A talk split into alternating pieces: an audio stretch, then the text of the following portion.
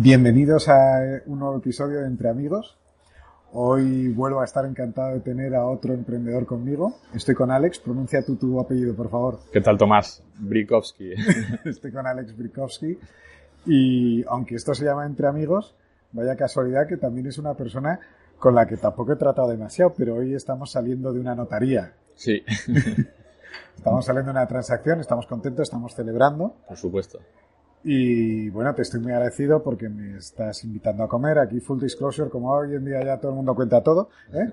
Y, estamos celebrando la, transacción que, acabamos de hacer. Así es. Alex es un emprendedor de raza que empezó a emprender muy, muy joven, ¿no? Tengo entendido. A 16 años es cuando más o menos tengo identificado un proyecto medio formal. Bueno, ahora nos contarás, nos contarás exactamente de qué fue.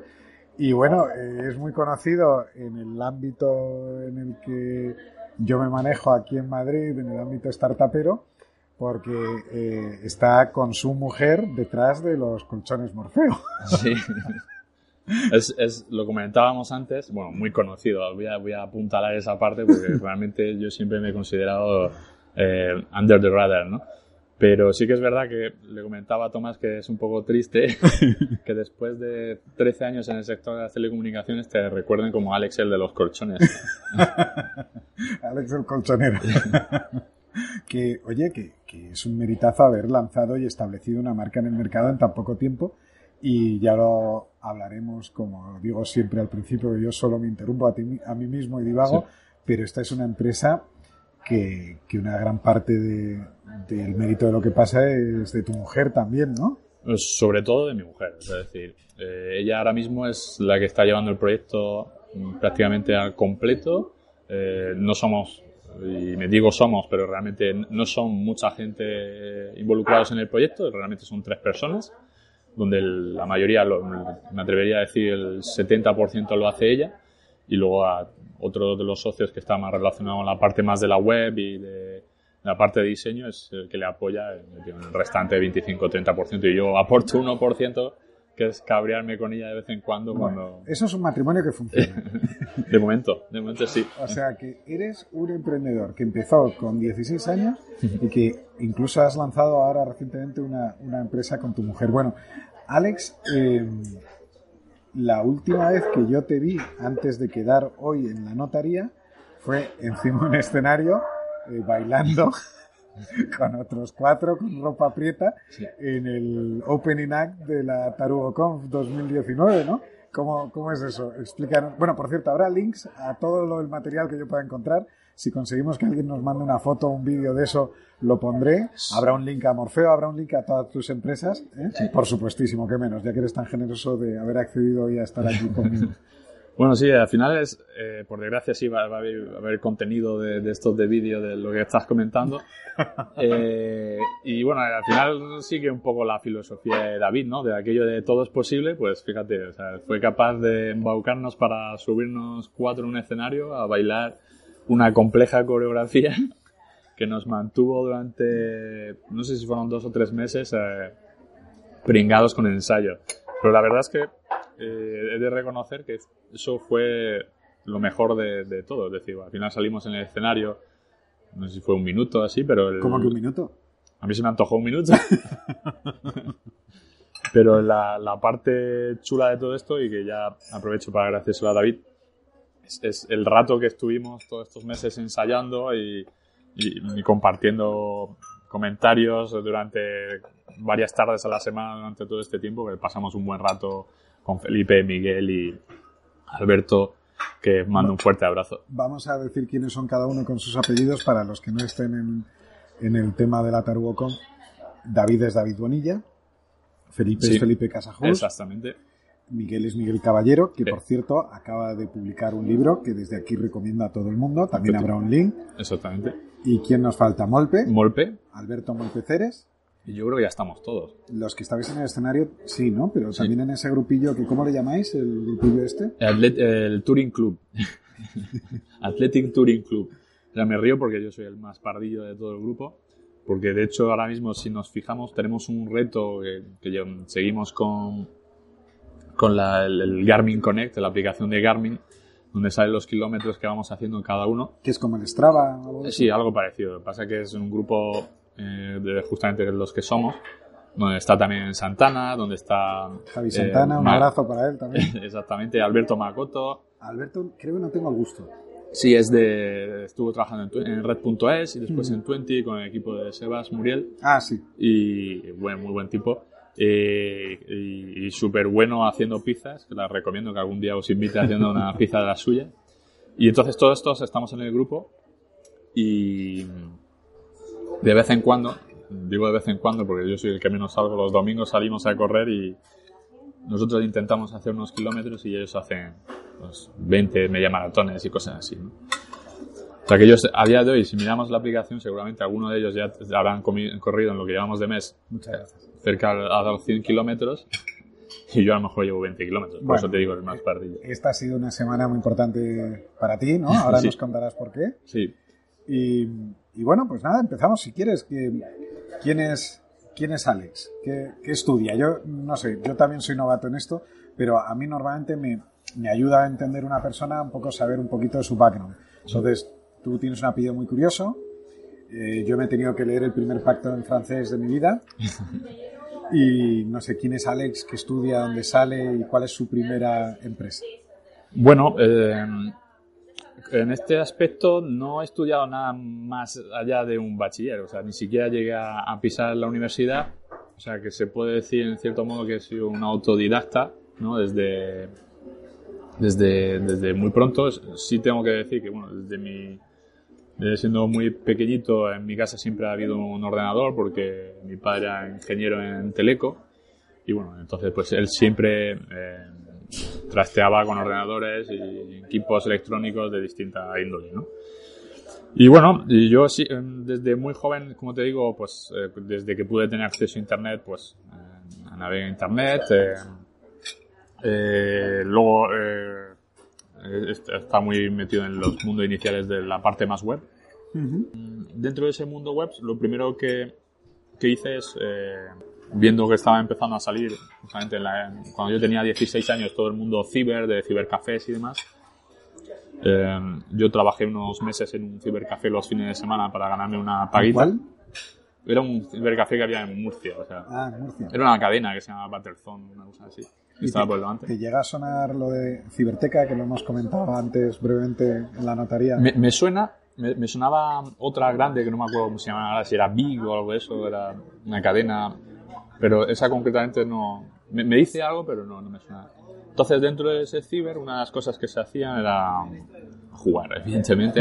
y la gente en su casa no tenía acceso a internet, entonces tú ibas al ciber a, a, a jugar y a echar partidas, pues, juegos típicos Half-Life, Counter-Strike y demás. Bueno, entonces esto ya es muy... O sea, yo, yo cuando te he mencionado, y disculpa que te interrumpa, Sí. la Ciberteca, es porque mi primera exposición a Internet fue en la Facultad de Matemáticas de la Complu, que yo me conseguí un carnet y me medio colé, y ahí navegábamos en menús Gopher.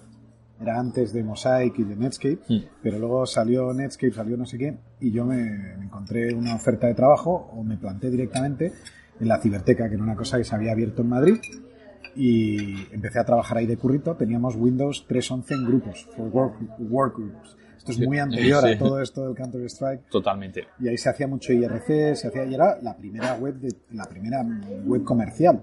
La de que ponías un GIF o un ficherito JPG y las webs tenían textura. Era la época del Netscape Gold y todas estas cosas, pero claro, esto es muy anterior a lo tuyo, ¿no? Sí, sí, yo soy joven. Tomás. Qué cabrón. El- el- ¿De qué año eres tú? Yo del 84. o sea, yo en la un época que sí. Yo soy del 74. y, y- Oye, come un poco, ¿eh? Sí, sí. Por cierto, estamos en un restaurante, no lo hemos dicho. Estamos comiendo, o sí lo hemos dicho. Sí. Mm, Vamos a comernos un chuletón, una ración de pimientos confitados y una buena botella de vino. ¿no? Sí, no tiene nada mala pinta. Bueno, entonces, estabas en el mundo ciber y estabas con, con gente Sí. jugona, ¿no? Exactamente. Entonces, una de las cosas, y vinculados a lo que has dicho también de, del, del IRC, eh, que fue un, un poco la época en la que empecé a entrar, empezamos en, empezó, ya te digo, la, la fiebre un poco de la primera fiebre de los juegos online, que se jugaban sobre todo en ciber, y ya empezaba la gente a agruparse en clanes. Y entonces, para, para competir, para necesitaban, eh, Con necesitaban banderas y tal. bueno, ese que era, era muy digital todo. O sea, te estoy llamando un poco friki. Sí. Sí, pero, pero más o menos, ¿eh? O sea, era ese, ese punto y la gente se juntaba eh, para jugar batallitas en internet. Sí. Necesitaban pues servidores para el equipo para poder eh, entrenar eh, y poco prepararse para, para pachangas, ¿no? Un poco. Sí. Ya, ya estoy hablando un poco de los clanes un poco más pro, ¿no? Que, que yo creo que es un poco el precursor de lo que es hoy eh, todo lo que es el mundo eSport, ¿no? Sí, que es increíble y que ahora estás Sí. en- hasta en el colegio de mis hijos han creado un aula de esports que vienen campeones de no sé qué. Es increíble. A mí, y mira que llevo en este mundillo muchos años, pero a mí reconozco que esto me pilla, me descoloca completamente. Aunque según entran los profesores en el aula, que fui a la primera clase y bajo la atenta mirada de la directora, lo primero que les decían es no descuidéis en absoluto el nivel académico. Esto es algo más. Pero bueno, que estabas en Murcia, estabas Sí. en ambiente ciber y ahí detectas que son necesarios servidores porque hay mucho friki en Es- clanes. Exactamente. Entonces, bueno, eh, eh, conocí el- al que en su momento, o sea, fue mi socio en, en Bocelia, que ahora comentaremos. Eh, él estaba trabajando en aquella época en Cable and Wireless, que era un, un Sí. operador de telecomunicaciones Sí. global. Y bueno, eh, un poco yo comentando con él esa necesidad, él me dijo, oye, bueno, nosotros aquí tenemos infraestructura eh, y podríamos eh, facilitarte lo que necesitas para empezar a, a dar, a poner servidores y alquilárselo a los clanes. Ujú. Y en esos tiempos, ya quiero recordar que cada servidor se alquilaba en torno a. Al final la conectividad era súper cara. Se alquilaba en torno a 18.000 pesetas mes aproximadamente. Eran en pesetas, por supuesto. Y bueno, empezamos a ser, yo creo que de los primeros empresas de alquiler de servidores de juegos en España. ¿Qué año era esto? Pues con 16 años, de esto hace 20, 20, 21, no, eh, 19, pues calcula más o menos, el 2000, un poco antes de 2000. Sí. No, no, eras. Bueno, eres un emprendedor precoz. O sea, eh, eh, quiero decir, de los. No conozco a nadie que empezara. Porque ya facturabas, quiero decir que había mucha gente. Yo, yo conozco mucha gente de todo tipo de condición. Y aunque sea abogado, siempre he estado en un ambiente muy. Yo he creado, he generado alguna empresilla. Y está en la génesis de algunas, pero que mucha gente habla, que eso es muy. eh, voy a hacer, voy a hacer, voy a hacer. Sí, ¿Y tú con cuántos años ya tenías una empresa que facturaba? 16, 16, y ya- me acuerdo todavía, yo lo he comentado en algún otro sitio, eh, la mirada de mi madre cuando le dije que tenía que abrir una cuenta en la Caixa y que tenía que hacerse autónoma para poder nosotros facturar eso. Las Claro, madres, creíamos en las madres, ¿eh? sí, sí, ¿Qué el- opinaba tu, pa- tu padre? Mi padre en aquellos entonces, como era militar, todavía no se había jubilado y estaba, estaba trabajando en Francia, entonces eh, no, no estaba muy en el día a día. Y bueno, mi madre pues eh, lo me miraba muy de reojo como diciendo, joder, tú lo que tienes que estar haciendo ahora es estudiar, ¿no? Es decir, no, no a negocios ni historias, ¿no? Y menos de juegos. No, claro. Pero bueno, la, la cosa cambió un poco cuando empezamos a, empezó a ver los primeros ingresos y sin saber muy claramente lo que hacíamos exactamente, Bueno, mientras fuera legal, Sí. ella estaba tranquila. ¿no? Exactamente, que eso tampoco lo tenía muy claro. Lo mismo estábamos hablando de alquilar juegos, estamos vendiendo droga por internet. No lo tenía claro. Que es un modelo de negocio. Oye, y tu padre francés, y tú, Sí. por curiosidad, ¿de dónde viene ese apellido? ¿Cuál es la historia? ¿Cuántas nacionalidades tienes? Si es que tienes varias, no lo sé. Mi, mi padre es francés, mi madre es española, pero el origen, el origen del apellido es polaco. Después de la Primera Guerra Mundial, eh, ahí hubo muchos polacos que emigraron al norte de Francia para trabajar en las minas de carbón de, de- del norte de Francia. Y mi- mis, mis abuelos fueron de ellos, gente que trabajaba en minas de carbón en el norte de Francia. Situaciones que, bueno, eso da para un podcast de lo que me cuenta mi abuelo, bastante paupérrimas. Bueno, impresionante. ¿Y tú naces en España? Nací en Francia, yo hasta ¿Naciste en Francia? Yo, de hecho, mi primer idioma que aprendí fue el francés. Eh, nací en el 84, como te digo, en Arras, que está a una hora de París, al norte. Eh, de hecho, toda mi familia por parte de, de padres son del norte, completamente del norte de Francia, no se puede ir más arriba. Eh, y con eh, seis años, creo, eh, fuimos eh, a vivir a Córcega. Después volvimos un poco más a, como digo yo, a la península francesa. Eh, y después, con, creo que con 10, 12 años, estuve dos años viviendo en Camerún. Porque mi padre, esta- sí, mi padre estaba destinado allí. Qué interesante. ¿Tienes Eh, recuerdos? Sí, sí, muy buenos recuerdos. Aunque evidentemente hubiera sido mejor ser un poco más adulto, ¿no? Para vivir mejor y recordar mejor las experiencias. Pero sí que fue bastante impactante para mí, ¿no? Al final ver la gente en, en qué condiciones viven eh, infrahumanas, ¿no? Por decirlo. Y después, ya eh, después mi padre decidió jubilarse.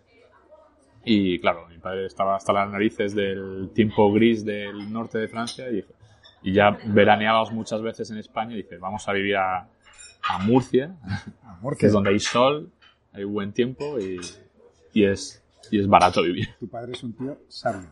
¿no? Yo tengo mucha familia en Murcia y los murcianos están encantados de que todo el mundo piense que ahí se pasa mucho calor y, y que se está incómodo. ¿eh? Que, que vaya todo el mundo en bloque a Marbella, que vaya todo el mundo en bloque a cualquier otro lado. Por supuesto, ¿no? Mi padre, bueno, lo tuvo claro, y, bueno, conocía a mi madre en Alicante en, en su momento. Le encantaba la, la zona y tal. Al final tienes que ponerte en su lugar. Es decir, una gente que está acostumbrada, el 90% del tiempo está lloviendo o con nubes grises, Sí, no ven sí, el sol sí, nunca. vamos. Para ellos es alegría, o sea, No, no, pero sí, España es el destino de oro de, de todos los ingleses, de todos los franceses, de, de, no sé, de los alemanes. ¿no? ¿Se habla todavía español en Mallorca?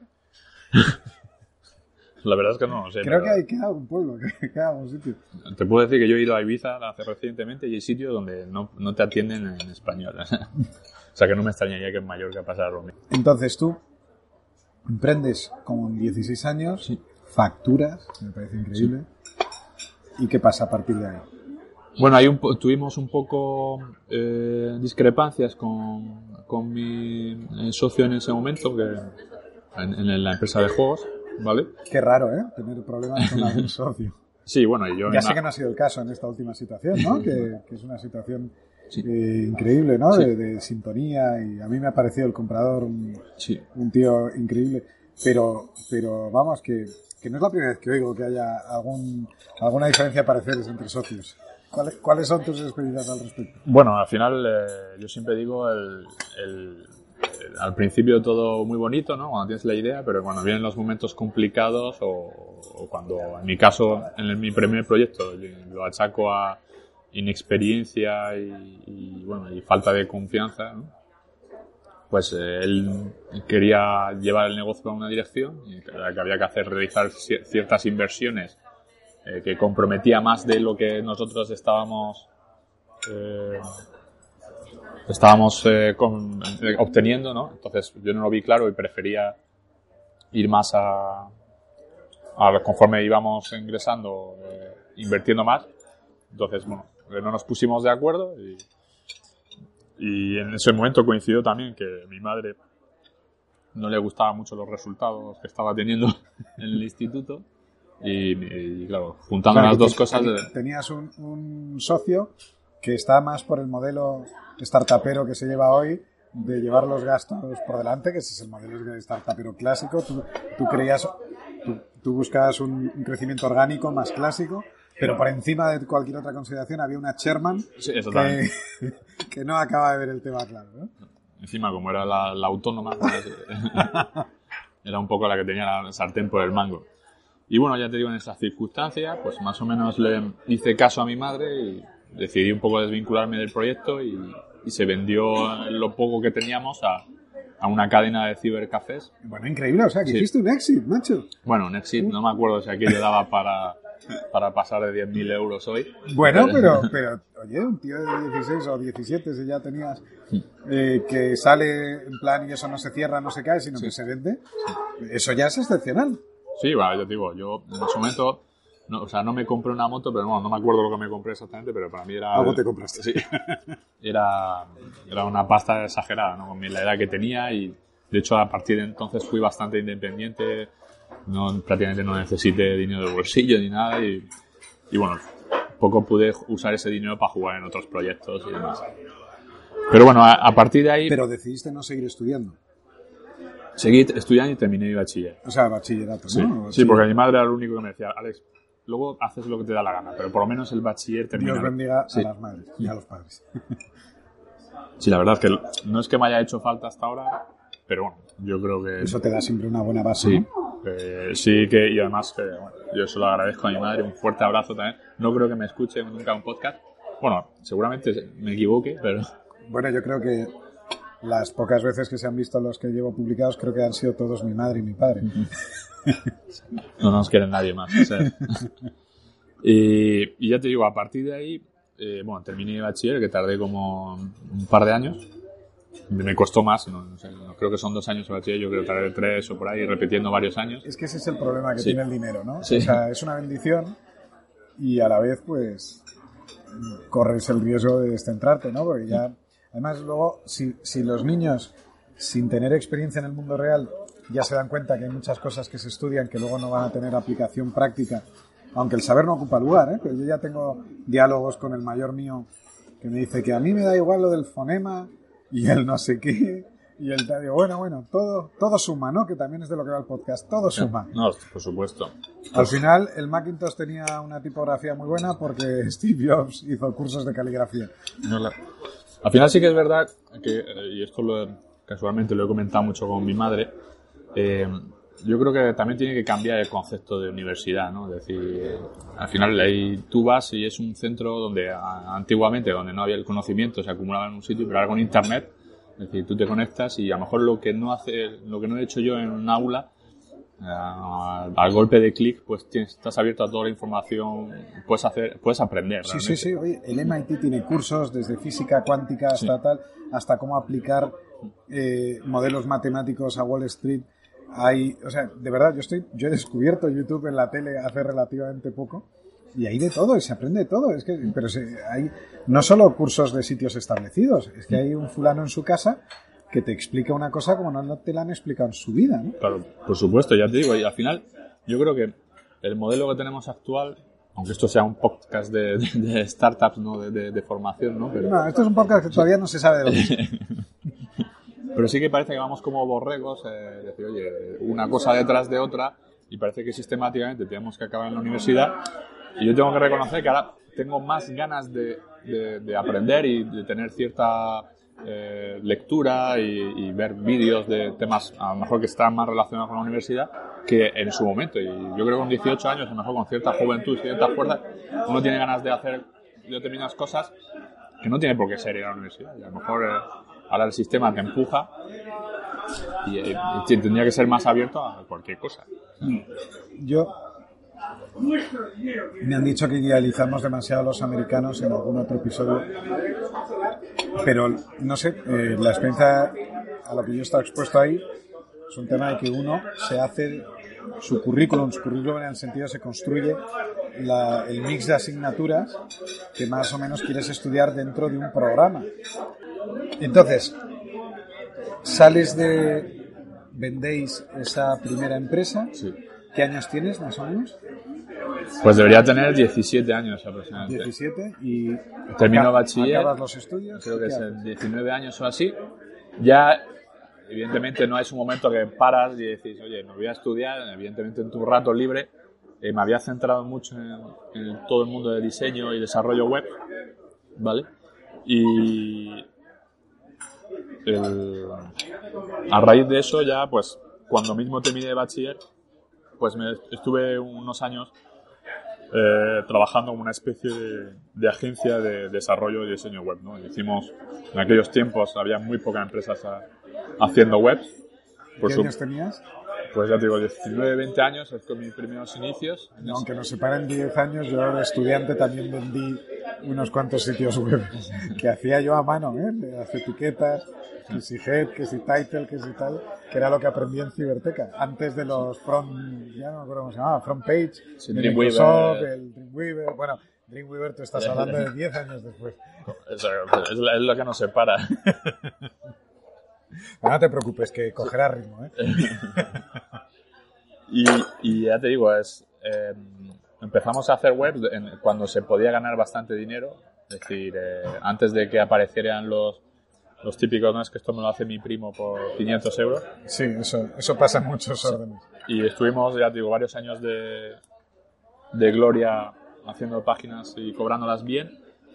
Y hasta que llegó un momento que lo que te he dicho, es decir, había cada vez más gente haciendo webs, eh, no se valoraba entonces porque no estaba todo el tema muy implantado de SEM ni posicionamiento, aquello, la gente tenía webs por imagen y poco por, como herramienta de venta, entonces poca gente se gastaba realmente, invertía mucho dinero. Digo, hay que recordar que estamos hablando que yo estaba en Murcia.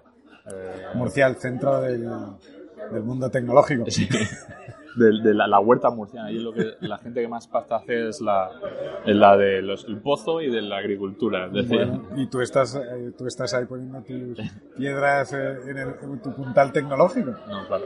Bueno, ahí tenemos bastantes startups chulas en Murcia. Tenemos PC en Componentes, que son Poca broma. 300 eh, millones de euros de facturación. Poca broma, sí señor. Un saludo desde aquí. Sí, Alfonso, que lo está haciendo genial. Eh, bueno, tenemos varias que están por salir, eh, temas de robótica, tenemos temas de, comparación de precios, precios, que está Minderes ayudando servicios a Amazon. O sea que tampoco estaba yo tan desencaminado cuando digo que, ahí hay un hub importante. Y bueno, ya te digo, es, eh, llegó ese momento de que la web era, no se vendía bien, digo, o sea, tengo que buscar algo que no... Que, que, me pueda ganar la vida, ¿no? Porque la web estaba claro que tenía fecha de caducidad. Y bueno, ya te digo, eh, siempre había tenido bastante interés por el mundo de las telecomunicaciones. Eh, y bueno, empecé a trastear un tema de una tecnología en ese momento que se llama Asterix, ¿no? que era, en, cierto modo, una solución open source ¿no? para poder montar una centralita de comunicación. Entonces, jugando un poco con eso, eh, empezamos a montar un, un, servicio que hacíamos centralitas, es decir, en las oficinas sustituíamos las máquinas típicas de Panasonic, eh, Ericsson, etcétera, por las incluso las de Telefónica y montábamos nosotros una solución de código abierto. Más baratas, por supuesto, y con más funcionalidades. Y bueno, poco a poco fuimos montando lo que la gente me conoce. Y insisto, espero que me conozca más por Vocelia que por Morfe, que fue el, operador de telecomunicaciones de servicios de telefonía IP orientado a empresas en España. ¿Cómo se llamaba? Bocelia. Sí. Que empezó con otro nombre, por lo que he visto en las escrituras. De hecho, ha tenido tres ya, ¿no? Bueno, o sea, empezó siendo consultores de voz y datos SL. Y después ¿Con qué edad fundas esa? Pues con 23 años. Te paro un poco porque con 23 años te lanzas a vender y sustituir en empresas sus centralitas que funcionan, que están perfectamente establecidas, pero que por supuesto tendrían muchas cosas mejorables, por un software open source que tú de alguna manera tocas, mejoras, le desarrollas alguna cosa o parametrizas, no sé, porque no lo conozco, la verdad, la historia existe. Pero que, también te dice el grado de, de, arrojo, ¿no? De un tío de veintipico años que le dice a un empresario, tira esta inversión que has hecho, que ya está obsoleta, que aquí vengo yo con mi open source con dos cojones, pues con perdón. Este, este podcast no es explicit. ¿eh? la palabra que acabo de decir en realidad es un término técnico jurídico. y, y confíame en todas tus, tus comunicaciones. Sí. Hay que decir. Hay que tener un poquito de arrojo para eso. Claro, estamos hablando más o menos el 2000, finales de 2006, principios de 2017, que el primer año fueron eh, jodidos, ¿vale? Por, por, lo que tú dices, es decir, al final un, mocoso de 23 años que viene a, decirte que te va a cambiar la telefonía. Sabemos lo crítico que son para muchas empresas el tema del teléfono. Claro. Si no, funciona, no venden, no te comunicas, no haces nada. Y la realidad es que eh, al principio nos costó muchísimo. Pero, eh, amigo, llegó la, nuestra amiga crisis. Entonces, eh, gracias a la telefonía IP, podíamos ahorrar en llamadas. O sea, podíamos hacer ahora no era, te voy a cambiar la solución por algo más moderno. Y vas a ahorrar paso. Sino que te voy a, eso, te voy a, te voy a poner una solución que te ahorra entre un 50 y un 95% en tu factura de telefonía. Bueno, y eso en España, y en cualquier lugar del mundo, pero especialmente en España, tiene una venta maravillosa, ¿no? Totalmente. o sea, que a ti te vino bien la crisis. Claro, mi producto era anticrisis total. Muy bien. Qué interesante, interesantísimo. Y ya te digo, eso lo nos permitió salir adelante y gente que antes eh, te miraba con reojo de momento te llamaba y decía, Alex, aquello que me dijiste es que puedo ahorrar en las llamadas, ¿cómo decís que funciona? Y eso es lo que nos proyectó. Luego también hay un, factor muy importante y es que la poca eh, predisposición o el poco interés de los operadores tradicionales por fomentar lo que se llama telefonía IP, ¿no? Es decir, ellos tenían mucha infraestructura ya desplegada. Que hay que rentabilizar. Primarios, RSI, etcétera. Y entonces, eh, en España, Siemens estaba lanzando un, nuevo modelo de centralita, me acuerdo perfectamente, que era la HighPads, eh, un nuevo modelo que permitía hacer telefonía IP. Pero ¿qué pasa? Se encontraron que cuando iban a visitar los operadores, Telefónica, Vodafone, etcétera, bueno, no era Vodafone, era Airtel y, y, Amena y todo eso, ninguna de ellas eh, querían oír hablar de telefonía IP. Nos dice, oye, yo, aquí seguimos llamando como siempre con nuestros primarios, nuestras RDSI. Refrescame otra vez la memoria, ¿qué año era esto? Pues estamos hablando 2008-2009. Hombre, ya estaba el tema muy avanzado, ¿no? cuando yo estaba en el café de Internet era el 96, si no recuerdo mal, por ahí, 95, 96. Y, y claro, el vender eh, IP, que había, que había cositas, empezaron a salir, eso era una quimera. Más tarde fui a una empresa que era un marketplace para el sector de la construcción y vamos a vender a las obras un, un sistema online. Sí. Para mí un poco menos hecho, muchas gracias. Muy amable. Gracias. en el 2001-2002 íbamos a vender a las obras una herramienta online para las subastas de unidades de obra que iba a traer transparencia a la obra. Crasísimo error, lo último que se quería era eso, pero es que encima no funcionaba porque las comunicaciones móviles eran unos ladrillos y, y, los kilobytes por segundo era una cosa, o sea, era súper lento, ¿no? Entonces, en mi época, te quiero decir, 10 años menos, había que hacer evangelización porque es que la tecnología todavía no estaba ahí, era toda una potencia. Pero en tu época ya había, ya había voz sobre IP y además me suena que Cisco, ¿no? Era un player muy importante a nivel mundial. Sí, sí, eh, sí eh, lo que pasa es que no, no estaban, estaban un poco a, a, remorque de, de, los operadores, ¿no? Entonces sí que tenían sistemas que de, de puertas para adentro era IP, pero de, para hacer llamadas hacia afuera era conectando con los sistemas de los operadores tradicionales de toda la vida. De toda la vida. Y sí que en el sector residencial ya estaba pegando fuerte Skype, eh, Messenger, que podías hacer eh, llamadas eh, IP al final, es decir, entre dos personas que estaban en otra punto, la otra parte del mundo. Eh, en el, el, aspecto empresarial, muy poca gente estaba haciendo telefonía IP en España. ¿no? Entonces, claro, cuando llega Siemens se encuentra con que los operadores no lo quieren fomentar, pues ellos buscan en Google y, y caen sobre nosotros y nos llaman. Y, directamente nos llamó uno de los responsables de Siemens en España y dijo, sabemos que no sois nadie, qué, qué majo. No sois nadie, pero eh, tenemos un problema. Y nos dijeron, nos plantearon así tal cual. Eh, estamos, eh, queremos vender un producto que va a ser la estrategia nuestra en los próximos tres años, pero en España no lo podemos vender porque no hay ningún operador IP. Es justamente lo que hacéis. ¿Queréis que os homologuemos y os abramos el canal nuestro, que son más de 400 instaladores en España, y, así ya ampliáis vuestro, vuestro canal de venta. Nosotros, evidentemente, se nos hacía el calzoncillo de agua. Tardamos como 6 o 7 meses y, homologamos el servicio y fuimos el primer operador IP en España homologado por Siemens. Y eso al día siguiente eh, fue prácticamente morir de éxito. Todos los instaladores de España llamando porque estaban interesados en vender nuestro servicio. Empezáis a, instalar, porque supongo que eso te trae un stream de negocio. Claro, bastante y, bastante recurrente. Eh, y, a, partir de ahí ya fuimos, ahí es cuando pegamos la mayor explosión ¿no? de crecimiento en facturación. Y, y a partir de ahí ya, lo, de, solamente llevar una parte del negocio de comunicaciones, que era la telefonía, ¿no? Fuimos expandiendo a, a, al final el cliente, con, una vez que teníamos su confianza, tenía tendencia a decir, vale, yo quiero ser, que tú seas mi único interlocutor en telecomunicaciones. Entonces añadimos primero conectividad a Internet y después fuimos también, creo que fue en el 2013 ya, el primero MV, eh, operador móvil virtual orientado exclusivamente al segmento de empresa en España. Operador móvil virtual. Yo empecé mi carrera en telecomunicaciones y me acuerdo que había una resistencia brutal, ¿no? De los operaciones operadores perdón, establecidos. Sí. De hecho, en, España, eh, dentro de fuimos el tercero eh, lanzado con la red de Orange eh, directamente, es decir, eh, era, era cuando se estaba empezando a abrir y nosotros fuimos el tercero.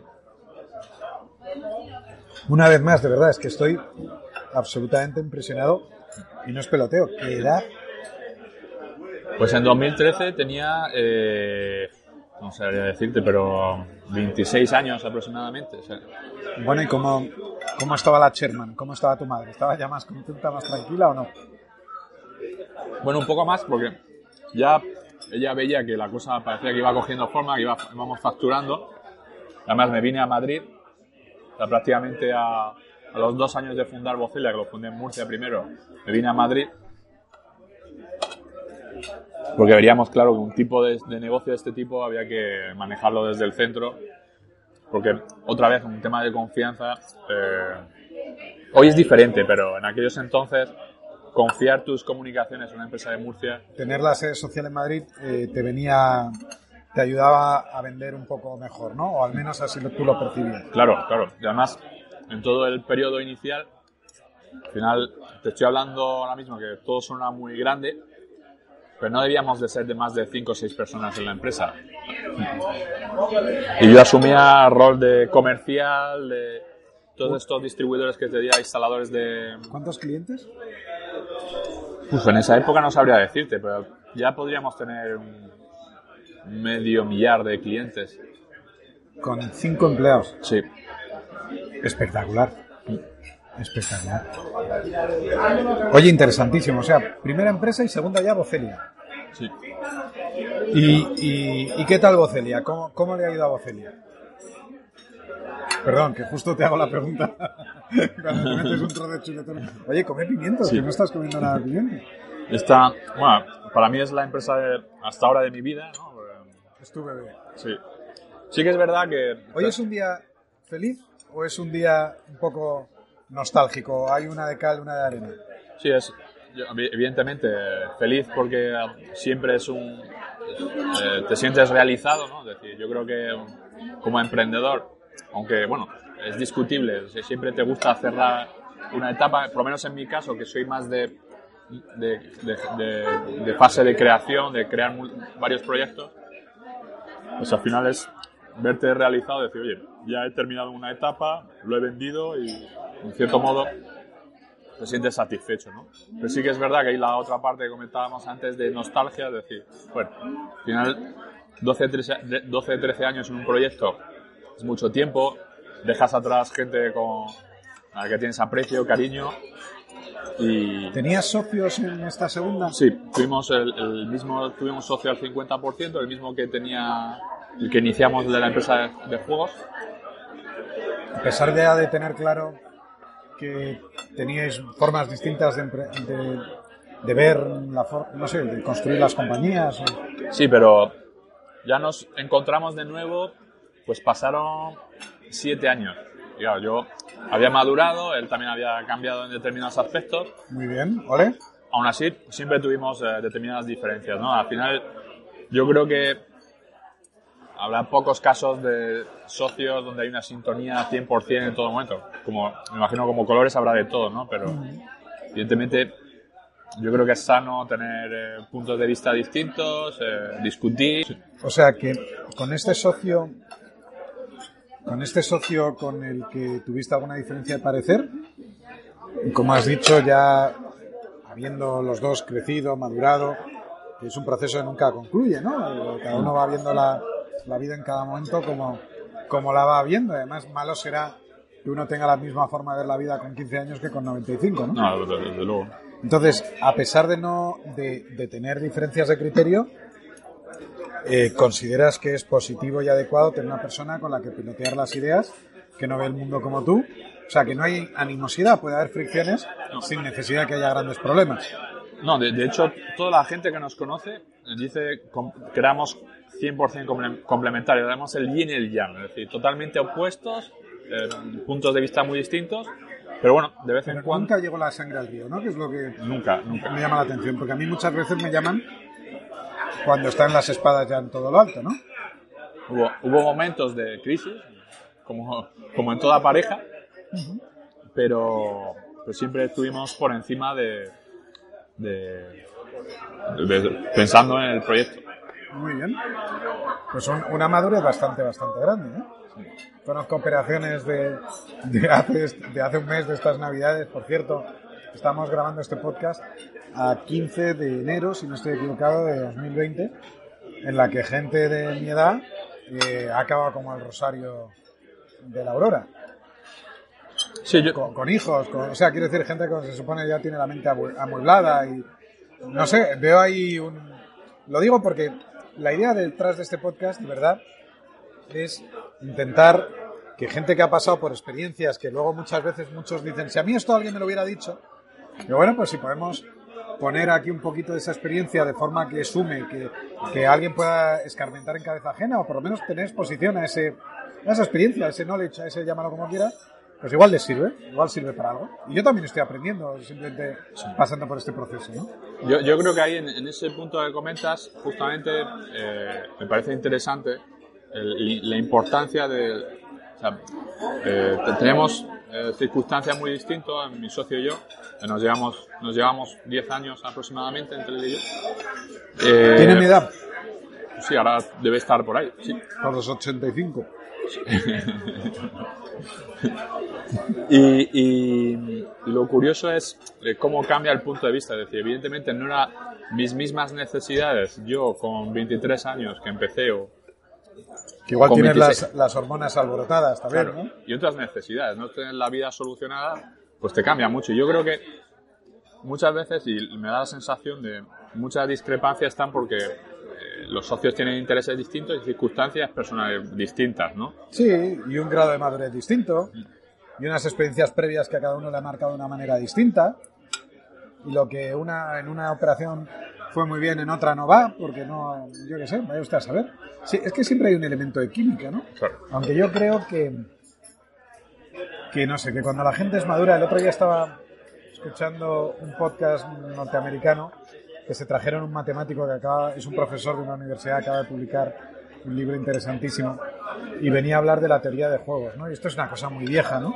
Pero vienen a explicar un poco cómo en una universidad un- una persona programó un montón de, pro- de programitas que al final eran cuatro o cinco líneas de código que lo que hacían era negociar entre sí el dilema este del prisionero. Sí, Entonces al final gana el tit for tat, ¿no? El tit for tat significa el que devuelve al contrario el comportamiento del contrario.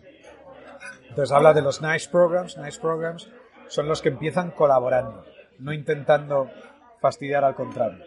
Pero, y que esos suelen tener un porcentaje de acabar en mejores condiciones que los que van intentando ser más listos que nadie, intentando meterla, y- y, ¿sabes? meterle el cuerno siempre al contrario. Pero curiosamente, al final, en términos estadísticos, el mejor resultado siempre es cuando tú le devuelves al contrario el comportamiento que él te ofrece. Entonces, si el contrario te ofrece una postura colaborativa, una postura de acuerdo, una postura cordial, tú le devuelves ese comportamiento y fenomenal. Que en algún momento se aparta de esa línea, le devuelves el comportamiento. O sea, que, que parece ser que, que el research, que es muy antiguo, nada de esto es nuevo, nos dice que, que al final en la vida, en las sociedades, en las relaciones, todos negociamos desde que nos levantamos hasta, hasta que nos acostamos, no necesariamente con socios, sino con nuestras parejas, nuestros hijos. Al final parece ser que el comportamiento que funciona mejor es empezar de buen rollo, si quieres decirlo en términos coloquiales, pero devolver el comportamiento que te ofrece el contrario. Por ejemplo, en esta operación que hemos tra- cerrado hoy, los abogados que han seleccionado los compradores venían con un approach desde el primer momento exquisito, elegantísimo, súper cordial. Ha sido una delicia trabajar con ellos y no ha habido ningún problema. Y otras veces te encuentras el macho alfa o a veces el abogado que es profesional pero que su cliente le está demandando que sea macho alfa y perdemos un montón de tiempo. ¿Por qué hago toda esta, todo este speech? Aparte de para darte unos minutos para poder masticar algo, un poco por tratar de lanzar el mensaje de que no hace falta ser el, el más alfa, el más macarra, que, que, se puede llegar a acuerdos razonables en los que todo el mundo gane, ¿no? Sí. En los que todo el mundo ya no salve la cara, que eso son tonterías, en los que todo el mundo tenga una experiencia que sume y se hacen negocios y no es necesario exprimir el último céntimo, céntimo de euro. Que me estoy encontrando muchas operaciones en el mercado en el que el approach del inversor es el, el porcentaje en el préstamo participativo del 8, el 9% más un tramo variable de un no sé cuánto. El precio del dinero tenemos al cero y la gente está pidiendo un 12, un 15. O sea, cosas que las cuentas fuera de este sector no se creen. ¿No? Es que yo creo que hay eh, siempre una postura, y, fíjate, yo soy en ese sentido muy largo placista y, me gusta construir confianza, ¿no? Y la confianza, o sea, long game versus the short game. Exactamente, es decir, justamente hoy hablamos del caso de, del que hemos eh, cerrado, pero yo pienso que no sé en, qué momento voy a poder encontrarme con esta gente, ¿no? Entonces, yo soy, creo bastante en el karma, no como, no como una parte eh, religiosa, evidentemente, pero sí que siempre estoy pensando que. Es decir. Eh, que la vida es muy larga y te puedes encontrar, pero yo, yo incluso, yo, seguramente tú lo compartes, aunque no te los encuentres. Es que te quedas con otro sabor de boca y como todo vuelve en la vida, ¿qué necesidad hay de intentar quedar por encima, sacar un 1% adicional, intentar de que alguien no se dé cuenta que esta cláusula está redactada de esta manera? Eso no solo nos suma, sino que resta. Totalmente. Y vuelve contra ti. Yo creo que la obligación del abogado, por ejemplo, hablando de lo que a mí me toca, es eh, tratar de buscar un acuerdo en el que, que, tenga vocación de permanencia, porque si le metes un gol a alguien, eso al final no va a funcionar. Tarde o temprano se darán cuenta, va a haber fricciones, va a haber problemas. Totalmente. Y además ya creas un, antecedente que, o sea, estás imprimiendo en tu marca personal algo que te va a costar trabajo quitarte, ¿no? Es decir, y yo prefiero ser todo lo contrario, es decir, eh, que allá donde vaya, díganos, te puedes fiar de este tío, ¿no? y yo creo que muchas veces, y algo tan básico, la gente no hace ese ejercicio personal de pensar, oye, realmente esa es la imagen que quiero proyectar y quiero transmitir confianza, que sea un tío cuando digas, o sea, da gusto trabajar con él. El mejor inversor de la historia del mundo que conocemos, Recorded History, ¿no? Es Warren Buffett dice que lo más importante que tiene uno es la reputación y que se tarda 40 años en construir y minutos en perder, ¿no? Por supuesto. Bueno, pues yo, yo ese me parece un mensaje muy positivo y te agradezco que lo digas hoy. Pero yo creo que de esto no se habla mucho, ¿no? No. la gente es muy, más bien cortoplacista. Y yo, yo soy el primero que he caído en ese error muchas veces también. Sí, ya te digo, yo, yo lo pienso mucho y ya te digo, eh, volviendo a mejor al tema de Bocelia, sí, sería bueno volver al tema de Bocelia en algún momento, sí, te lo agradezco. Eh, nosotros trabajamos a día de hoy con aproximadamente, como te he dicho, unos 400 distribuidores que son empresas que venden nuestros servicios eh, en toda, repartidos por toda España. Y muchos de, ellos se han convertido en, amigos. Es decir, porque al final la importancia de, de, cumplir con lo que prometes, yo creo que con el tiempo también se ha diluido, ¿no? decir, sobre todo cuando te vas a grandes empresas, ¿no? Sí, que como hoy no sé si voy a estar aquí, igual estoy en otro lado, ya no es tan importante. Yo firmo esto que sé que no se va a cumplir y ya vendrá otro y arreglará. Yo creo que es una de las armas que tenemos las pequeñas empresas o startups para luchar. Me encanta, otro mensaje muy bueno, muy positivo.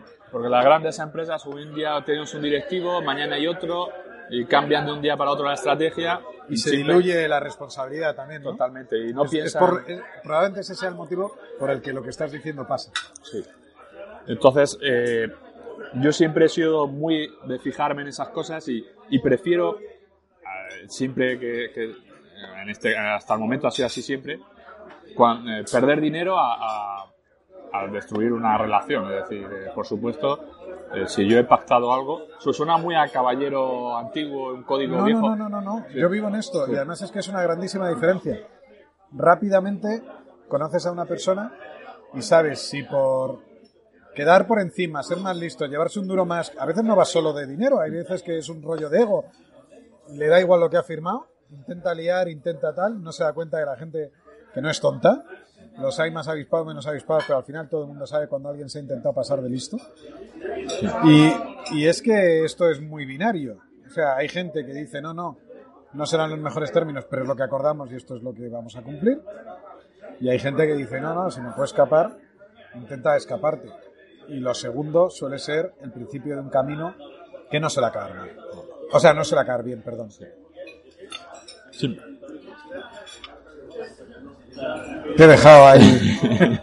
¿Has visto? Me pongo así profundo. ¿eh?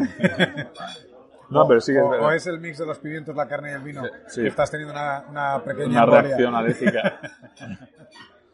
No, pero sí que ya te digo, yo creo que es un punto que creo que es un mensaje que sí que me gusta transmitir. eh, oye, recuperemos esos valores, esos, eh, porque al final es un arma, sobre todo los pequeños que tenemos contra los grandes, de, eh, que nos permite, justamente hay una, yo siempre digo que me gusta más tratar entre empresas pequeñas y medianas, Sí. muchas veces tenemos nuestra, hablamos el mismo idioma, tenemos las mismas necesidades, tenemos los problemas similares Y nos entendemos mejor, Sí, ¿no? y somos más ágiles, ¿no? Y encima nos permite, trabajando entre iguales, competir muchas veces con grandes, ¿no? Por, por ese factor, bien por confianza, bien por agilidad, flexibilidad. Es, es lo que nos queda para pelear contra multinacionales con presupuestos infinitos, ¿no? Muy bien. Entonces, recapitulando un poquitín. Eh, segunda empresa, Bocelia, la montas con este socio, con el que había habido una fricción previa, pero que aún así, o sea, fricciones, vamos, diferencias de pareceres, pero que motivaron la venta de la primera empresa. Montas Bocelia, con mucho esfuerzo consigues grandes hitos como acreditarte con Cable and Wireless, ¿era? O con, no, con, con, no, con BT tampoco, Dios mío. qué día Con tengo. Siemens. Con Siemens, Sí. ¿no? Y, y te entra un stream increíble de nuevo negocio, crecéis rápido.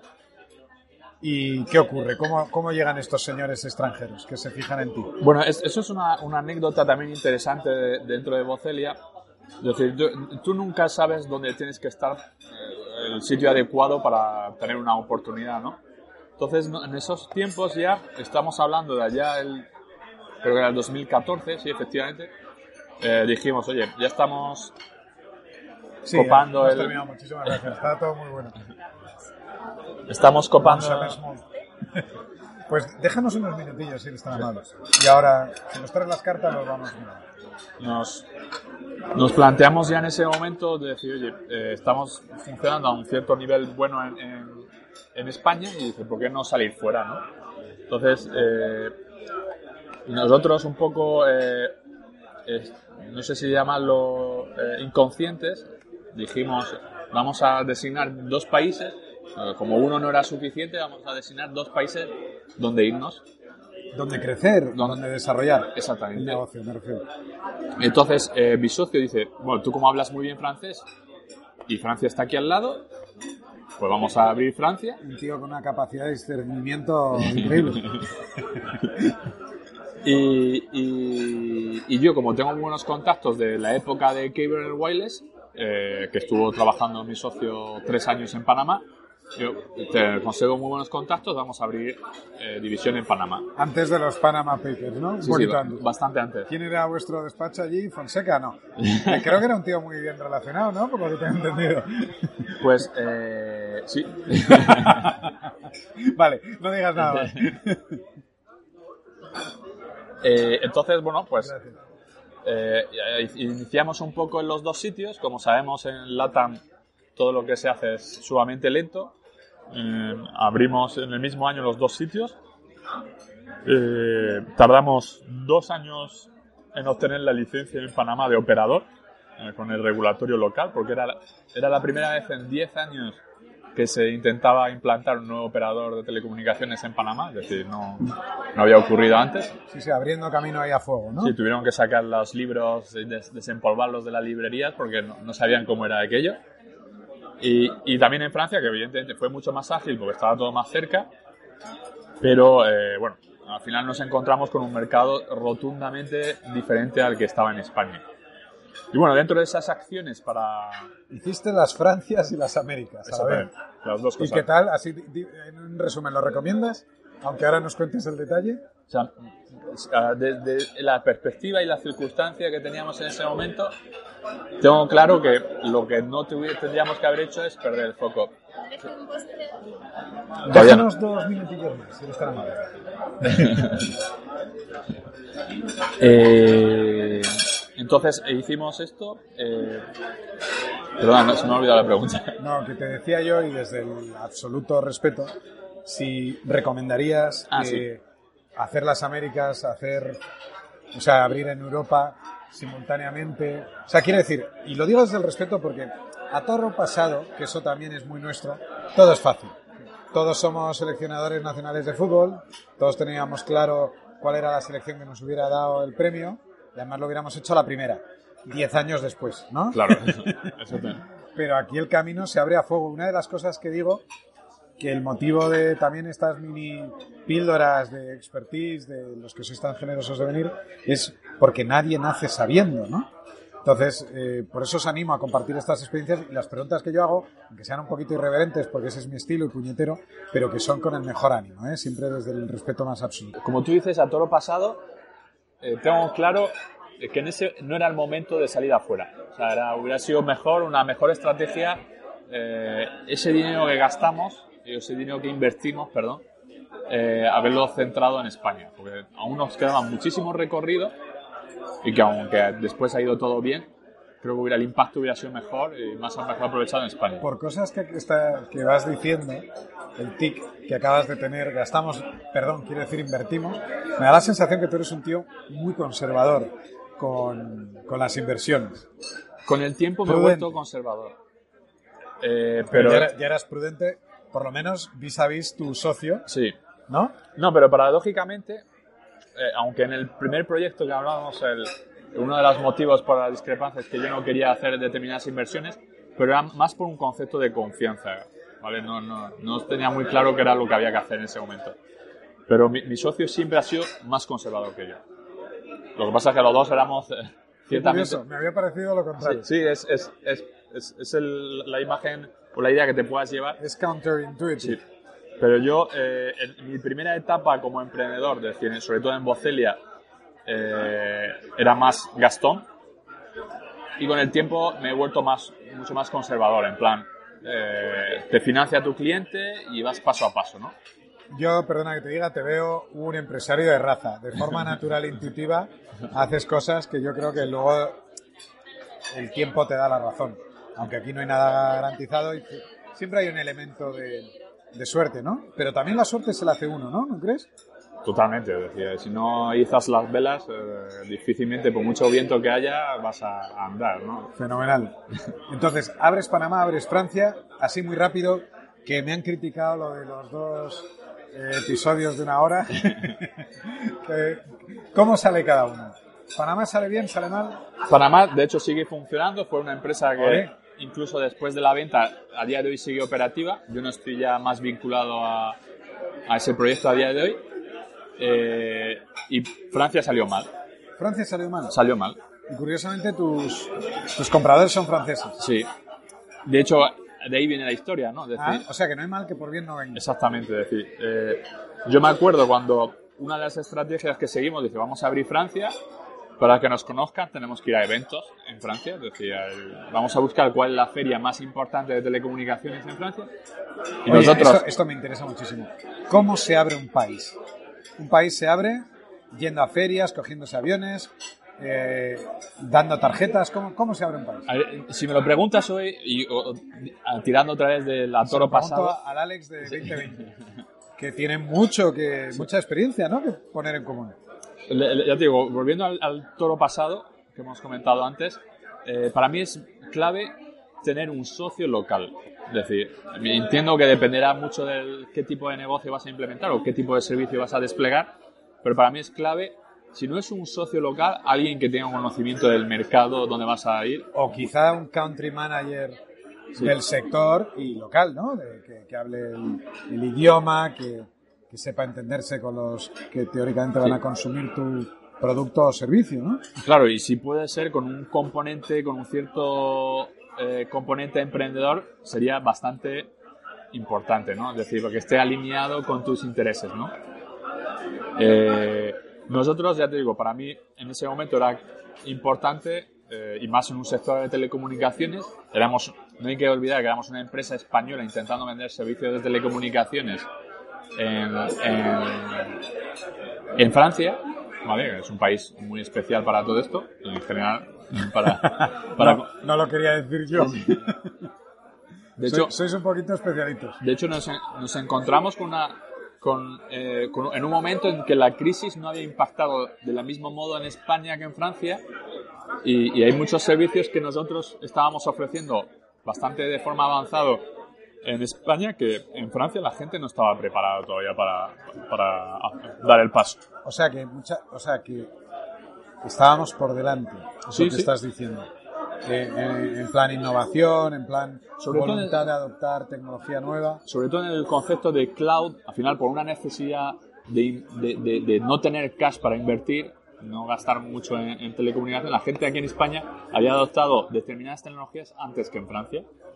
Eh, y eso, igual que hoy pasa, lo hemos comentado en la- en- durante la firma, en el que la fibra está mucho más desarrollado en España, que no, es el líder en, en Europa ahora mismo. Por cierto, me ha caído fenomenal el CEO. Muchísimas gracias. Sí. El CEO de el que te Sí, ha venido a comprar. Sí, sé, bueno, es, Alexis es un tío encantador en general. Me ha todos parecido un 10. Sí, sí, desde luego. Humilde. Luego me he enterado que tienen 400. ¿Cuántos empleados? 400 y pico. Sí, El tío más normal del mundo. sí, sí, sí. Son tres socios y, y a cada cual más encantador, cercano. Hemos tenido una anécdota. Venga, vamos a empezar a hablar un poco de la operación, que ya llevamos una hora. ¿eh? Yo creo que tenemos que ir preparando el cierre. Pero, bueno, abres Francia. Tu gran lección de abrir países es que es importante tener un socio local o al menos una persona en el equipo que tenga conocimiento del mercado local, ¿no? Sí, Eh, Panamá a día de hoy dices sigue viviendo, pero sigue una vida distinta a la que tú estás desvinculado. sí. Y en Francia haces de la necesidad virtud, eh, siendo un mercado que en principio está más cerrado que el tal. Pones una pica en Flandes, conoces a estos, ¿cómo, cómo va el tema? Sí, eso, eso es lo que digo. Nunca sabes dónde te vas a encontrar la oportunidad, ¿no? Entonces, eh, ahora, ahora me acuerdo perfectamente. Hicimos una feria en Francia, como te he dicho, la, una de las más importantes de telecomunicaciones. Y una de las X personas que vinieron a, a visitarnos, en plan, ¿quién narices son estos españoles que vienen a, a empezar a. que tienen las narices de vender a Francia? Y uno de ellos era uno de los socios de Sewa. Y a raíz de eso, eh, nos conocieron, no hubo un contacto en tres años, hasta que un día recibí un mensaje vía LinkedIn. Decía, Alex, eh, a lo mejor no te acuerdas de nosotros, eh, somos Sewan y queremos entrar en el mercado español. ¿no? Y yo me acuerdo mucho de esto porque mi socio me estuvo criticando y echando en cara durante meses que pusimos una, un stand en una feria que nos costó un, un dinero importante. Y, ¿Cuánto dinero? ¿Cuá- qué- ¿Cuánto es un dinero importante? Seguro que tienes la cifra en la cabeza. No, debe ser 5 o 6 mil euros más los desplazamientos, alojamientos, etcétera. A lo mejor aquello nos terminó costando 10 mil euros, ¿no? que para una pyme es importante, ¿no? Eh, sobre todo cuando no tienes claro el retorno, ¿no? Es decir, cuando yo tenía que justificar a ver cuántos clientes nos ha venido de ¿Qué, esto. qué facturaba tu empresa en ese momento en que haces ese gasto de 10? Por ponerlo en contexto. A lo mejor un millón de euros, ¿Vale? o incluso menos, sea, por ahí andaría la cosa. estuve recordando años. De hecho, me costó ya a raíz de eso un montón ir a cualquier tipo de eventos porque era, vas a ir otra vez a esto y no sabemos si lo vas a recuperar y tal. Y luego resulta, con el tiempo ha resultado ser el evento más rentable que hemos tenido, ¿no? Es decir, porque Que se ha hecho el éxito. Claro. Entonces, Es que eh, uno nunca sabe. Nunca sabe. Pero como no hagas esas cosas, no pasan el, el resto de cosas. Pero hay mucha gente que, de hecho, hablo con muchos emprendedores hoy en día y muchos, algunos dicen, no, es que te gustan mucho los eventos y los saraos así más físicos. Yo creo que al final eh, hay que, tienes que tener muy claro dónde están los clientes o los compradores o gente que puedas tener y, y tienes que salir y no, no, no puedes hacer todo online con Google AdWords, Facebook Ads. Es decir, tienes que salir. Y más si eres un, en un entorno B2B, que sigue habiendo mucha gente all style que está en eventos y ferias, tienes que acudir a donde, a donde haga falta para mostrar tu proyecto. Y blow your own horn, ¿no? Que es algo que, que también en España no está muy visto, que estemos hablando de nuestro libro, nuestra empresa, nuestro no sé qué. Se, se tiene como un elemento vergonzante, pero a mí me gusta mucho, vuelvo a hablar de la cultura norteamericana en ese sentido, ¿no? De oye, aquí estoy, yo sé hacer esto, y intento hacerlo lo mejor que puedo, y, y muevo mi marca en ferias, en redes sociales. Las ferias estaban porque no estaban las redes sociales hoy en día. Claro, y hay, hay muchas cosas que ocurren todavía en los eventos, aunque suene eh, 1.0. eh, hay determinadas cosas que... Aunque suene 1.0. Eso, eso gente como mis padres no lo van a entender. que suene primitivo. Sí.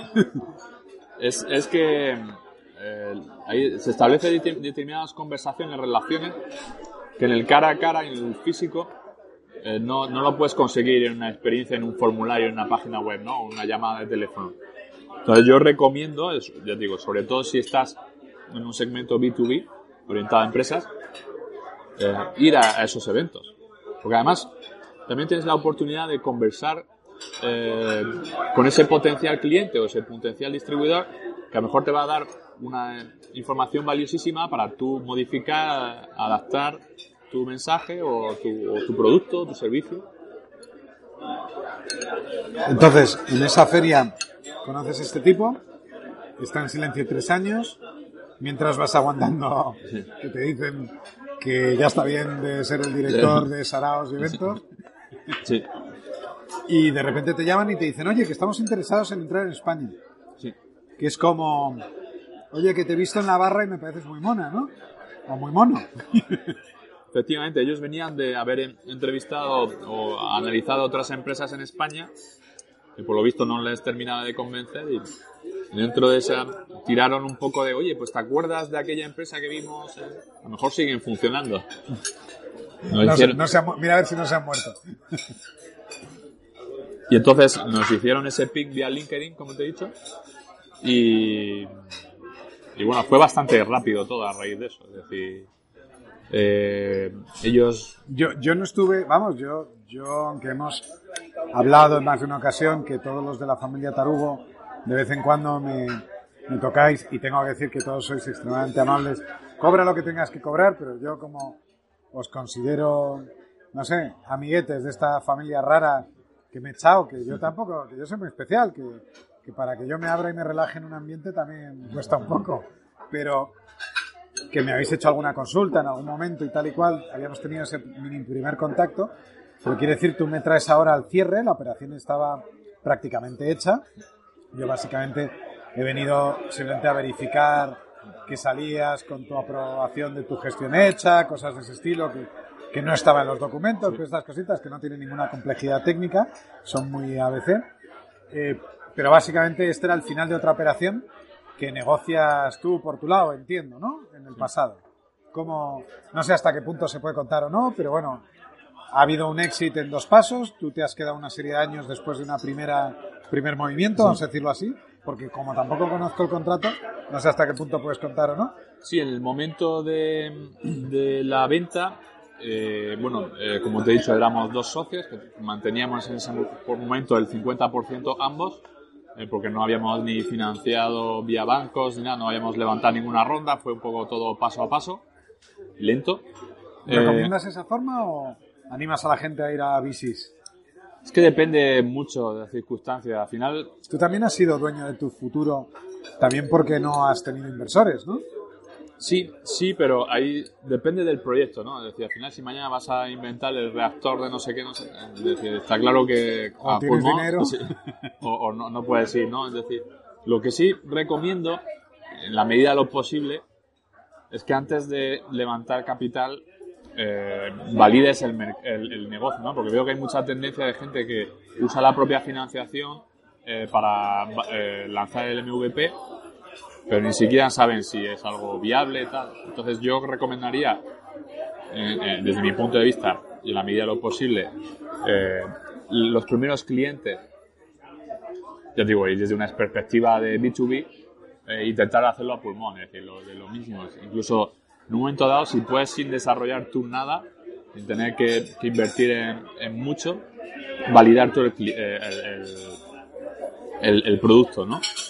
Y, y- y sobre todo, sobre todo, sobre todo, cosas que creo que se hace poco hoy en día, o por lo menos se hacía poco hace unos años, es salir a hablar con los clientes desde el primer momento, es decir, intentar ver si realmente lo que tú estás pensando que quieres lanzar tiene sentido y alguien está dispuesto a comprarlo. Porque yo me encuentro con gente que eh, sale al- con el MVP Sí, que siquiera había hecho una entrevista, yo que sé, con 10, 15 potenciales clientes. El MVP es el Minimum Viable Product, ¿no? Sí. Lo digo para, por aquellos que no estén en este mundillo nuestro Y que yo- hablamos tan raro. Esa jerga, ¿no? Pero sí que es, o sea, val- valida primero si puedes con tu propio cash, porque encima, eh, si lo llevas validado a un VC, y, y- y al final va a ser inyectar dinero para desarrollar y hacer crecer aquello que ya es comprobado. Yo creo que creo que hoy en día ya se, se, se apuesta por pocas por, por pocos PowerPoint, que se invierte en pocos PowerPoint, aunque me consta que hay mucho dinero en circulación y, y las valoraciones han disparado. Eh, pero creo que es mucho- por lo menos más profesional llegar con un ejercicio de decir, oye, esto lo he validado, ya veo que se puede vender y necesito el dinero para esto y esto y esto. para crecer y para desarrollar esto. ¿no? Muy bien. Entonces, Panamá, Francia, aparecen los franceses, te llaman. ¿Cómo se estructura esto? ¿Por qué se estructura de esta manera? ¿Por qué estamos comiendo hoy aquí? ¿Quién lo propone? ¿Es una idea tuya? ¿Es de ellos? ¿Cómo fue ese proceso? Bueno, ellos dijeron, di- dijeron di- desde el primer momento fue todo muy rápido y dijeron, oye, queremos comprar una empresa en España. ¿Vale? Y cre- creemos que vosotros sois interesantes. Y tú eres muy mono. Exactamente, o sea, era- éramos el target. Entonces, eh, la verdad es que organizan un vuelo. ¿Todo muy bien, muchísimas gracias. ¿Pedido ya cafetitos? No, ¿te apetece un café? Vale. Venga.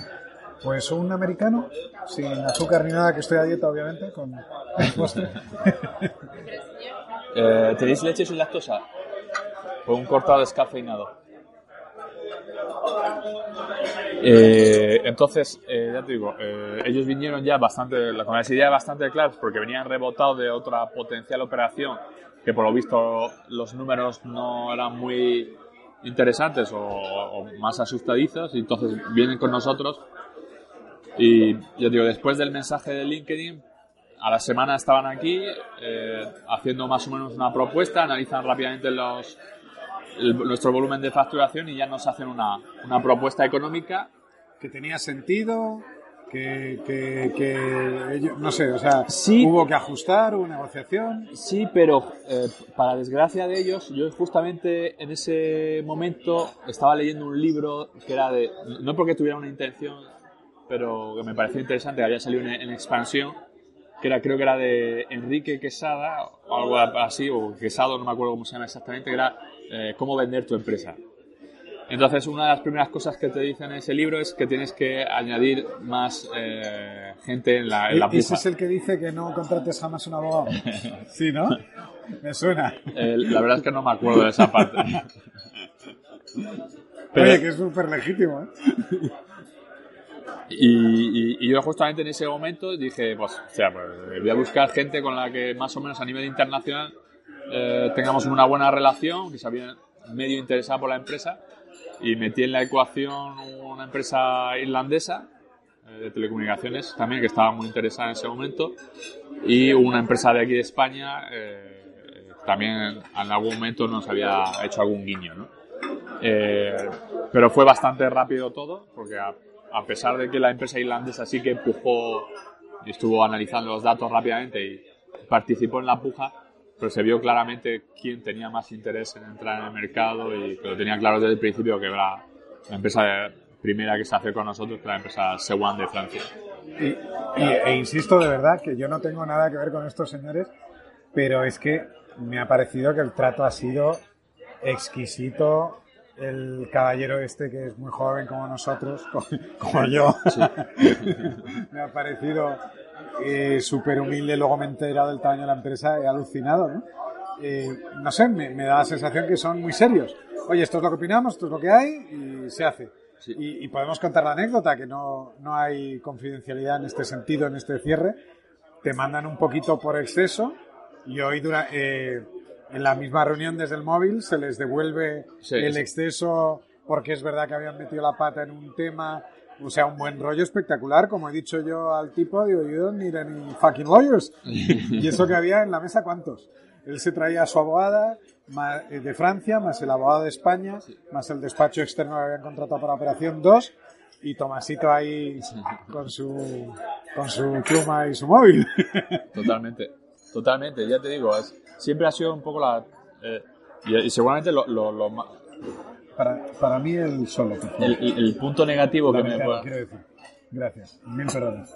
el, el punto negativo que me puedo llevar de todo esto es que eh, a lo mejor me voy a pensar que de aquí en adelante todas las operaciones van a ser así y seguramente me he llevado totalmente la- lo opuesto ¿no? de lo que he podido escuchar por ahí. A ver, no necesariamente, de verdad, yo no sé si es un tema de edad, pero he tenido experiencias muy desagradables. Eh, no sé, también, también yo puedo haber cometido mis errores, yo también con menos experiencia probablemente era más capullo. O sea, que te quiero decir que, que, uno nunca sabe. En este, en este caso ha sido todo, la verdad, muy sencillo. Y, cuando, y ellos, el abogado contrario no hacía el trabajo de tu abogado, había cositas muy básicas que no ponían, que supongo que ellos decían, pues si el contrario lo quiere ya lo pedirá, pero en cuanto se han pedido han dicho sí, sí, claro, por supuesto, y ya está. Pero, pero yo creo que también eso lo marca el cliente, o sea, el cliente define el tipo de operación que quiere.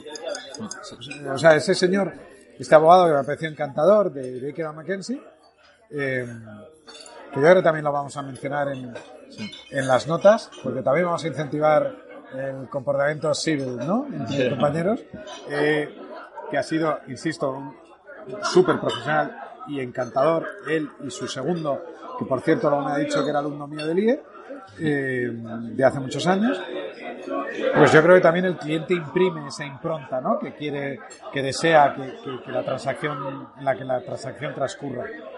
Y no, yo creo que tienes que mirar al futuro de forma positiva, ¿eh? Yo últimamente estoy un pelín místico, me dijo el otro día una abogada que trabaja con Diego Mariño mucho en Galicia y me dijo, te veo como muy recogido, como, como en un momento muy místico. Pues igual, igual es verdad, ¿no? Yo creo que el mundo te devuelve lo que tú proyectas, ¿no? Entonces, si vas a las operaciones bien, oye, pues puedes salir escaldado, pero yo creo que, yo cada vez creo más en eso, ¿no? Al final, el universo refleja lo que tú proyectas. Totalmente. Fíjate, Tomás Serna Coach. Aquí lanzando una nueva línea de negocio. Pues ya te digo, fíjate si yo estaba a gusto con ellos, que al final tenía un vesting de dos años y me he tirado tres. O sea, Mira, qué bien. Y yo creo que se da pocas veces eso, por lo que yo poco he podido ver. La gente sale corriendo. Sí, normalmente sale, no aguanta a, a- a ese momento para. se- la gente se va antes. Yo estaba tan bien que me he ido después, ¿no? Y al final me he ido por, por- por- no por un tema racional, sino por un tema más de, de, de esa vena que estamos hablando todo el momento, que es el emprendurismo, ¿no? Es decir, la necesidad de emprender. Venga. Y, y ahora que nos hemos ac- acabado esta botella de Arzuaga Crianza 2017, a ver si te puedo tirar un poquito de la lengua si me lo consientes. ¿eh? Eh, la relación ha sido tan buena que, si no he entendido mal en un comentario así medio jocoso, quizás hasta inviertan en una nueva cosa que te estás planteando sacar. Venga, dame una primicia informativa. Vamos a, competir aquí con, con, con con los periodistas. a quien mando un muy afectuoso saludo desde aquí. Que, me ha asesorado en la grabadora que me tenía que comprar, que luego no le he hecho caso y por eso esto se oye tan mal. Bueno, ya te digo, al final eh, ya, ya he invertido en más proyectos o cofundado más proyectos, como has dicho, eh, bueno, Morfeo es uno de ellos, que es, yo digo la oveja negra, Morfeo patrocinó el embarazo de Pombita y Pombar, ¿no? sí, eh, 100% de eficacia. Lo recomendamos para... para- Uy, las, las notas de este podcast de la gente que se menciona van a ser muy largas. Y yo digo, Mo- Morfeo habló de ella como la oveja negra, no, no porque no sea un proyecto que esté yendo bien, que, que está dando unos, unos resultados interesantes, pero sí porque es lo, lo más opuesto a todo lo que he hecho yo, ¿no? Es decir, e-commerce, B2C, eh, corchones, eh, no tenía ni idea de eso. Y bueno, Morfeo es uno de ellos. Estoy también en, en un proyecto involucrado que es Datos 101, que es una empresa de, de- que busca que las pymes hagan copia de seguridad, ¿no? Muy bien. Eh, que es un tema de las que Es una exigencia legal ya hoy por hoy, al menos desde el punto de vista de los datos personales. Y, y- y es acojonante porque en su momento cuando nosotros hicimos lo que yo recomiendo que haga la gente, que es en- entrevistar a potenciales clientes, con- entre eso, la entrevista y un estudio que sacamos de Penteo, resulta que uno, 8 de cada 10 pymes no hacen copias de seguridad periódicamente. Es decir, hoy tan grave como tú podrás saber, eh, Tomás, que perder datos, tener una filtración de datos, eh, puedes incluso eh, ir contra el patrimonio personal de un administrador. Sí, decir, señor, así es. eh, entonces, dijimos, aquí hay una clara oportunidad, aunque es un negocio que parece que a priori pues, copias de seguridad hace todo el mundo. No, Pues nos hemos encontrado con asesorías, empresas que trabajan con datos críticos que no hacen copias. O sí, te van a decir, tenemos un pendrive pinchado en el ordenador y de cuando nos acordamos hacemos una copia. Cuando nos acordamos que es nunca. Exactamente. Entonces, la gente te mira así de reojo, un poco Sí, sí. sonrojada. Yo tengo un podcast con Cafán que hablamos del GDPR, Sí. que para el que tenga un tiempo y un problema de insomnio, ahí, ahí hablamos de esto y desarrollamos un poco este tema. Y la verdad es que nos está yendo francamente bien ahí también. Me Eh, muchísimo. Después de tres años, ahora hemos cerrado más o menos con. Ahora que me has dicho que me moje un poco, medio millón de euros de facturación. Ole, sí, señor, queremos datos, queremos saber. Doctor Ochoa, los, los millennials esta referencia no la entienden. Y eh, también haciendo bootstrap, ahí eh, todavía. todavía. Eh, y bueno, estoy involucrado en otro proyecto que es de temas de IoT, eh, donde. IoT significa Internet of Things, ¿no? Exactamente. Si no estoy equivocado. Sí, correcto. Eh, donde, ya te digo, estamos eh, probando varias tecnologías de, de comunicación, eh, intentando ser innovadores en ese aspecto que, como tú has dicho, IoT es como cuando hablas de cloud, cuando hablas de, de SEM, hay un montón de siglas y el- o que la gente intenta ponerle nombre a cosas que ya existían pero que molan más, ¿no? Y en ese sentido eh, hemos lanzado un proyecto nuevo que se llama Redexia, ¿Sí? y, y donde podría ser que estos socios que acabo de, Redexia. de abandonar en mi Tenemos etapa un, un sitio web eh, que yo pueda linkar. totalmente sí Muy bien. Nos meteremos ahí un, un, un enlace. Y estos socios, como Sewan, podrían participar ya como más adelantado mucho hay un interés porque al final está muy relacionado con el mundo de las telecomunicaciones y y es algo que, que- que estamos ahora en ello Qué bien. Oye, pues enhorabuena. Enhorabuena por la operación de hoy, con Sí. la que has salido ya de forma definitiva de Bocelia eh, Sewan. sí Eh, enhorabuena por los nuevos proyectos, enhorabuena por la trayectoria que me parece apasionante y muchísimas gracias por tu generosidad estar hoy aquí conmigo, que esto es una cosita que está empezando de forma muy humilde y no me merezco tener los cracks que estáis pasando por aquí, así que estoy francamente agradecido y también por patrocinar este almuerzo, ¿no? Como parte de, de, no sé, de la experiencia de trabajar conmigo, te lo agradezco infinito. Muchas gracias, Tomás, y oja- ojalá haya muchos más almuerzos como estos eh, para celebrar momentos eh, tan buenos como este. Será un placer. Bueno, nos estamos dando la mano, ¿no? Sí. Que todavía no grabo vídeo de esto. Venga, aquí terminamos. Gracias a todos. Gracias a ti.